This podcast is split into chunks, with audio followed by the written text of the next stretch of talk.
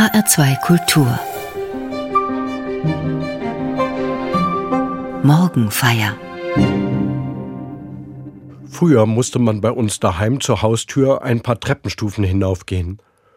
Dabei konnten wir vom Küchenfenster aus schon sehen, wenn jemand die Treppen hochkommt. Ich habe dann nochmal an mir heruntergeschaut, ob kein Fleck auf dem Pulli war. Wenn es klingelte, bin ich zur Tür gegangen. Besonders schön war das bei Geburtstagen und Festen. Dann haben wir gelauert und geschaut, wer als nächstes kommt. Onkel, Tanten, Freunde. Meistens wussten sie, dass wir im Vorfreude am Fenster standen und haben uns schon zugewunken. Aber es ist an der Tür nicht immer so schön. Einmal habe ich erlebt, dass mir eine Freundin die Tür vor der Nase zugeschlagen hat. Wir hatten uns zum Frühstück verabredet, so wie oft am Wochenende. Sie machte einen Spalt breit auf, schaute mich an und batsch war die Tür wieder zu. Ich war wie vom Donner gerührt. Was sollte ich tun? Nochmal klingeln? Das traute ich mich nicht. Ich habe einen Moment gewartet und gehofft, dass sie die Tür noch einmal öffnet und alles wieder gut wird. Aber es geschah nichts. Nie wieder konnte ich mit ihr sprechen. Die Tür blieb zu und die Freundschaft war zu Ende. Ich weiß bis heute nicht warum, das hat richtig wehgetan. So ist das mit Türen denen aus Holz oder Glas, aber auch den Türen des Herzens. Sie können geöffnet oder geschlossen werden. Auch ein Adventskalender hat Türen, 24. Die erste am 1. Dezember, also vorgestern, die letzte an Heiligabend am 24. Dezember. An jedem Tag kann man eine geschlossene Tür öffnen und dahinter etwas entdecken. Der Adventskalender weist auf Weihnachten hin. Jede Tür steht für einen Tag, weil am 24. Dezember die Geburt Jesu vor der Tür steht. Advent heißt auf Deutsch Ankunft. Wenn jemand ankommen soll, muss ich ihm die Türen öffnen. Dabei erinnert der Adventskalender symbolisch an die Türen, die ich dafür öffnen muss, dass Jesus Christus ankommen kann. Meine Augen, meine Ohren, meine Hände und auch mein Herz. Um Türen und Tore geht es auch in Psalm 24. Deshalb wird dieser Psalm in evangelischen und katholischen Kirchen im Advent oft gebetet. Über ihn möchten wir heute ökumenisch gemeinsam nachdenken. Der siebte Vers in Psalm 24 ist der bekannteste und lautet Mache die Tore weit und die Türen in der Welt hoch, dass der König der Ehre einziehe. Hier geht es um richtig große Tore. Vermutlich sind damit die Jerusalemer Stadttore oder die Tore zum Tempel gemeint. Diese Türen sollen also weit und hoch gemacht werden. Für wen?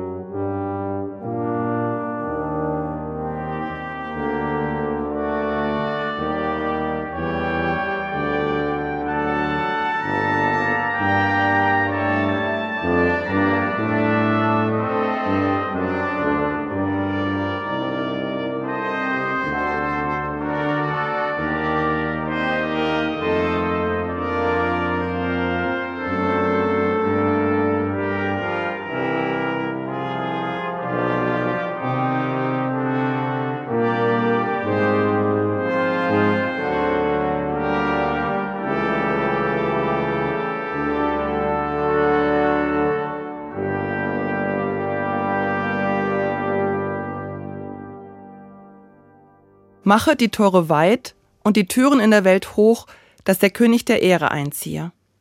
So hat Martin Luther den Psalmvers aus dem Hebräischen übersetzt. Mir gefällt seine Übersetzung gut.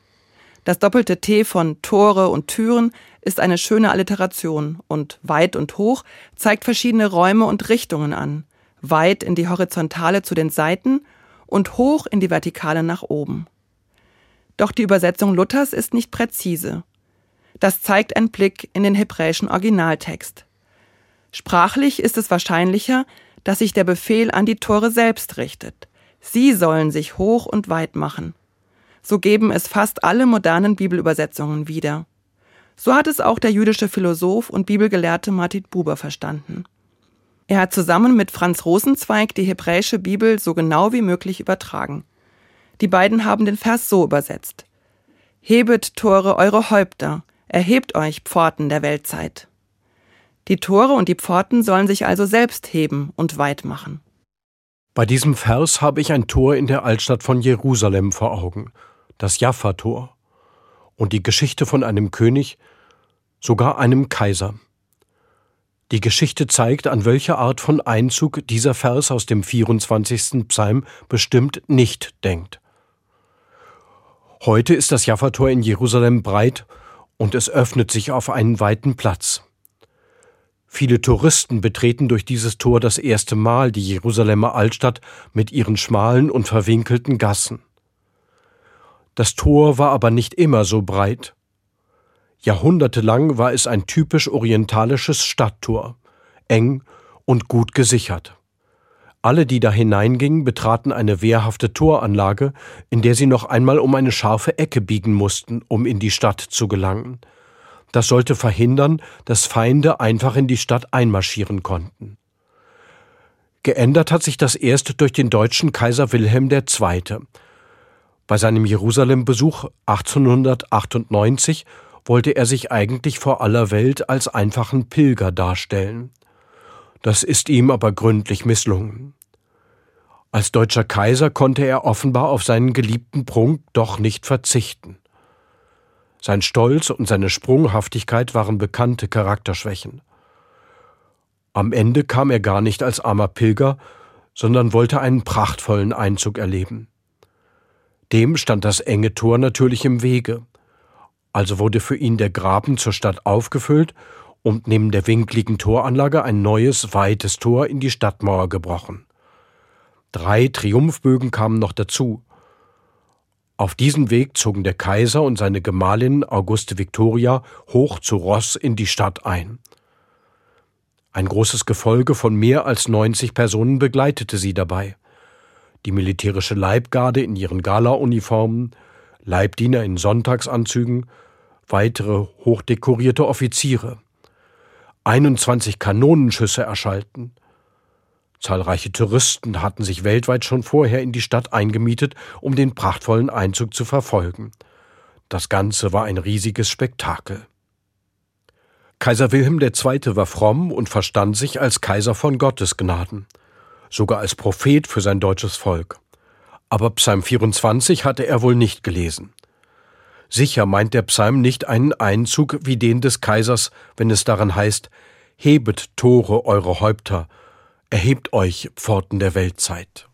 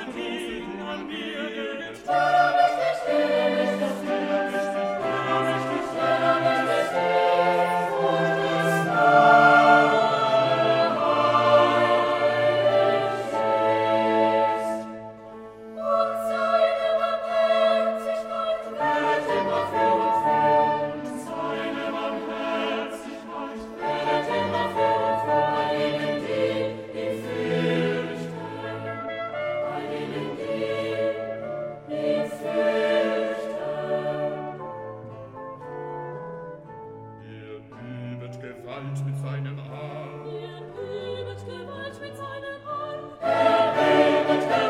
Arm.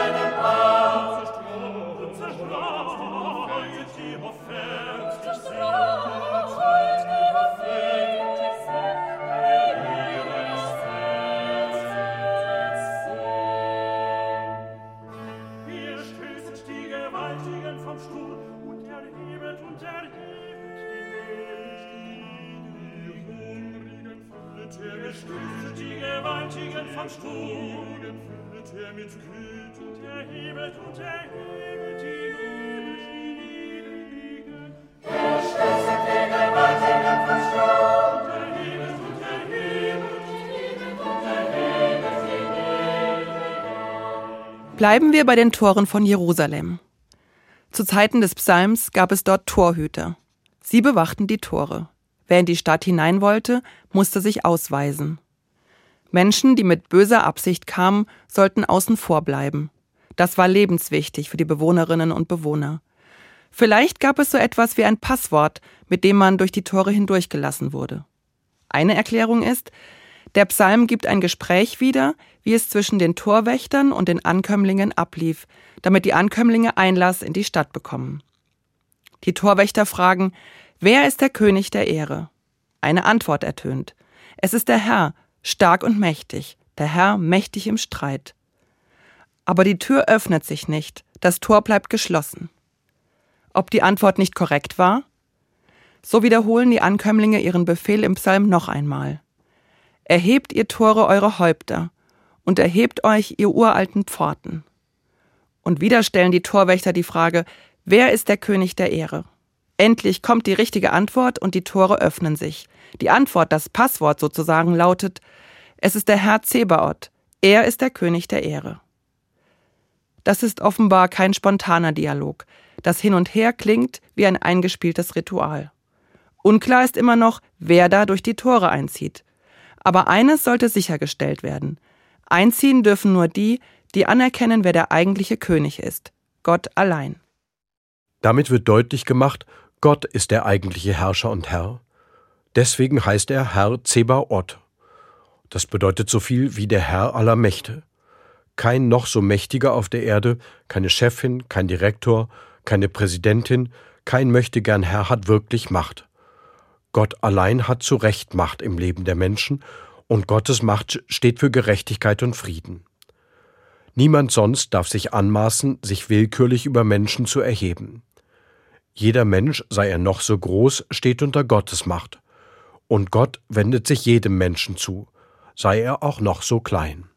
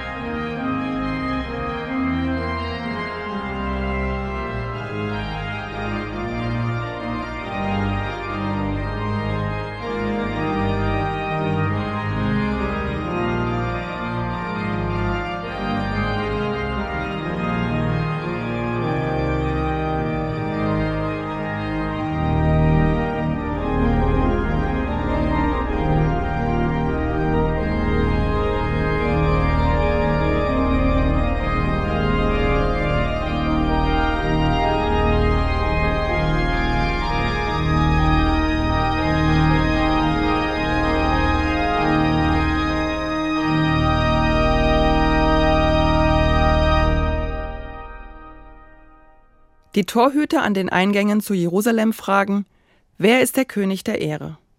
Sie öffnen die Tore erst, wenn sie die richtige Antwort hören, und die heißt, der Herr Zebaoth, der Gott Israels ist der König der Ehre, niemand anderes.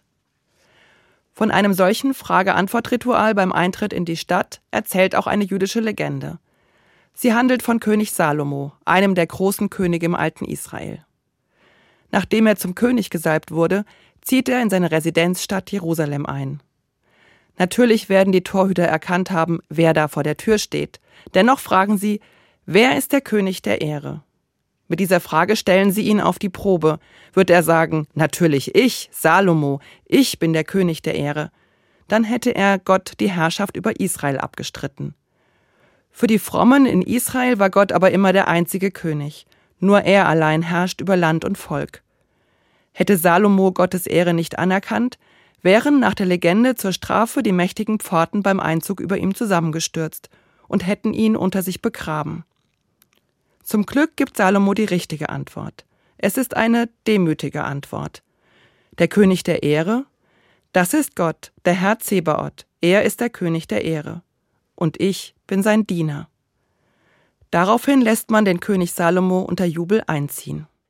Der Psalm 24 hat auch noch einen ersten Teil, der in unseren Kirchen nicht so oft mitgebetet wird.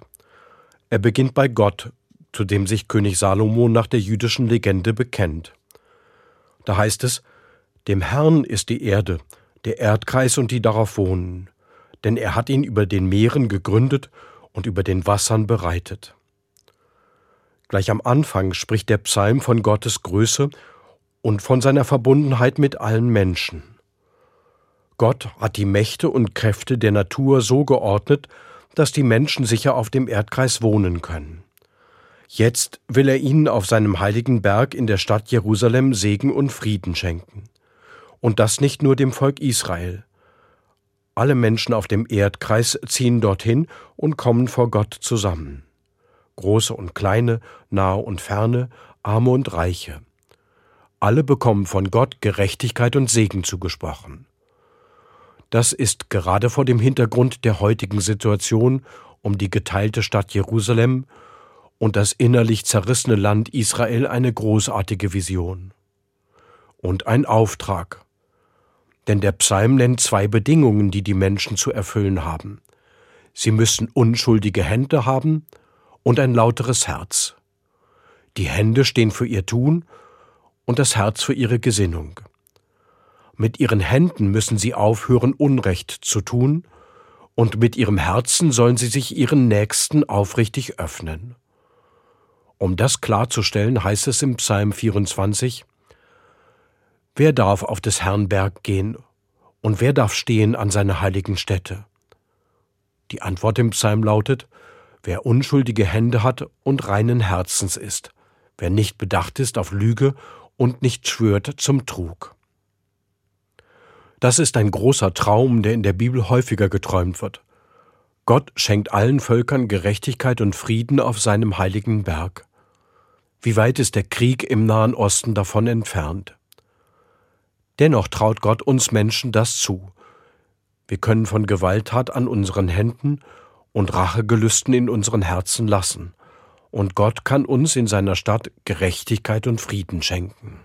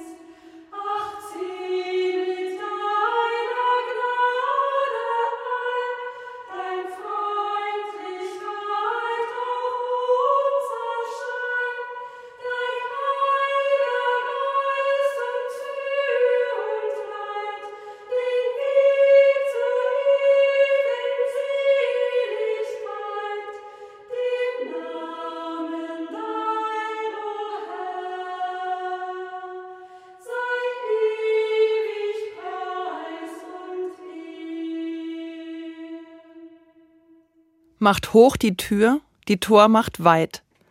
Aus dem Psalm 24 ist ein bekanntes christliches Adventslied hervorgegangen.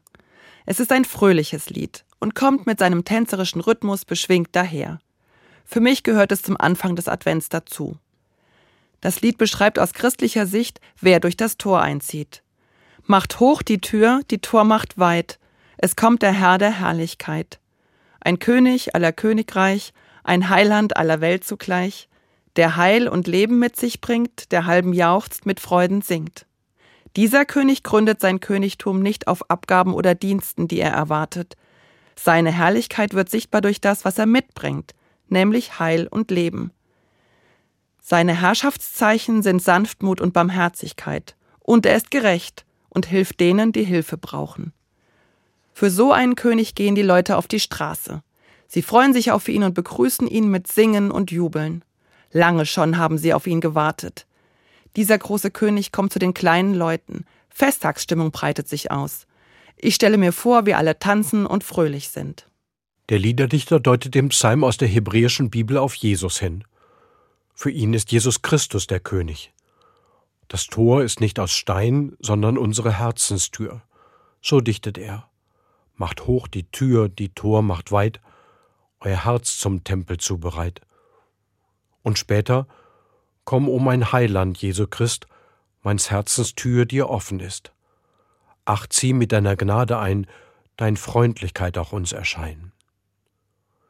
Allerdings ist Jesus am Anfang keineswegs von den Menschen mit offenen Toren begrüßt worden.